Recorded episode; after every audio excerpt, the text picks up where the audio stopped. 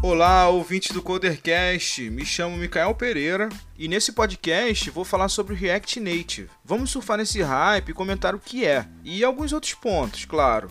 Vamos ao cast para conversarmos sobre. Como de costume do Codercast, separei o cast em cinco pontos importantes. Vamos aos pontos. Primeiro ponto: o que é React Native? React Native é um framework JavaScript para a criação de aplicativos mobile nativo ele usa a biblioteca React e possui muitos componentes e APIs construídos. A vantagem é, se a pessoa já desenvolve com React, a curva de aprendizado é pequena, pois continuará trabalhando com React, porém terá diferenças. A principal será na hora de assinar o aplicativo, quando for publicar nas duas principais lojas, a do Google e da Apple. Segundo ponto, React Native gera apps nativos? Com o React Native, você não cria um web aplicativo ou um aplicativo híbrido. É isso mesmo, você não cria.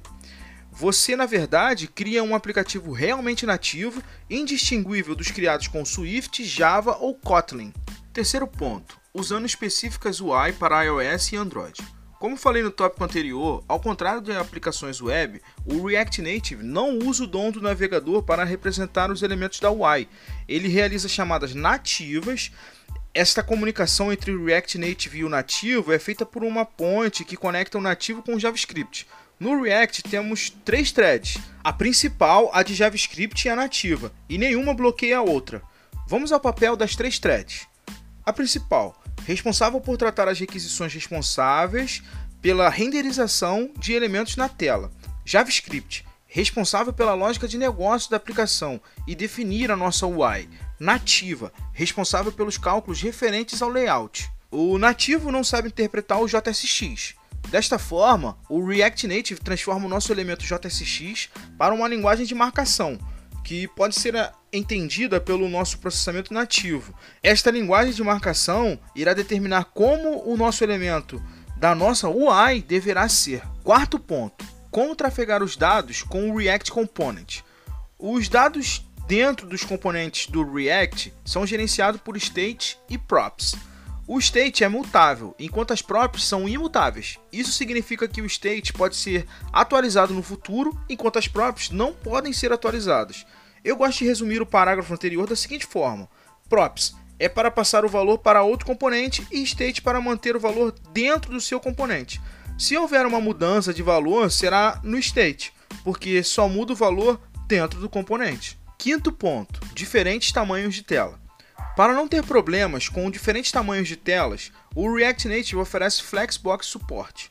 Para obter o layout desejado, o Flexbox oferece três propriedades principais. Vamos lá, vamos à primeira: Flexbox Direction. Determina o eixo primário do layout deve ser organizado horizontalmente ou verticalmente. O padrão é verticalmente. Justify Content determina a distribuição dos itens ao longo do eixo primário, podendo ser distribuído no início, no meio, no final ou espaçados uniformemente. Align Items determina o alinhamento de acordo com o eixo secundário, podendo o eixo primário ser horizontal ou vertical, podendo os itens estarem alinhados no início, centro, final ou esticado para preencher. Sexto ponto: quem está usando? Essa é a pergunta que influencia muitos devs. Porém, o principal é observar quantas empresas estão usando nos seus produtos principais.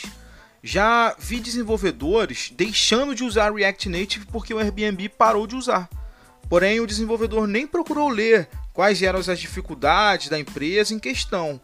Devemos sempre pensar o seguinte: a tecnologia que vou usar é boa para resolver um problema? A comunidade é ativa? Esses são os fatores relevantes. O link para ver as empresas que estão usando React Native está na descrição desse Codercast. O link é bit.ly barra react-native-cast. Chegamos ao final de mais um Codercast. Agora já sabemos o básico de React Native. Eu sempre coloco os links de curso e livros relacionados ao assunto no final da descrição do podcast. O Codercast é feito por duas pessoas, eu, Micael Pereira, na apresentação, e você aí. Tem mais algum item para acrescentar que você acha que esqueci de colocar? Deixe nos comentários, fale comigo no Twitter, Instagram ou e-mail. No Twitter eu sou arroba Micael Pereira Underline, no Instagram, arroba Guia Dev Underline. Siga lá e comente sobre o podcast com seus amigos devs, ajudando o crescimento do Codercast. E no meio de comunicação bem antigo que ainda respondo é o e-mail. Para entrar em contato comigo, o e-mail é contato arroba Micael Pereira www.cafeinacultura.com.br.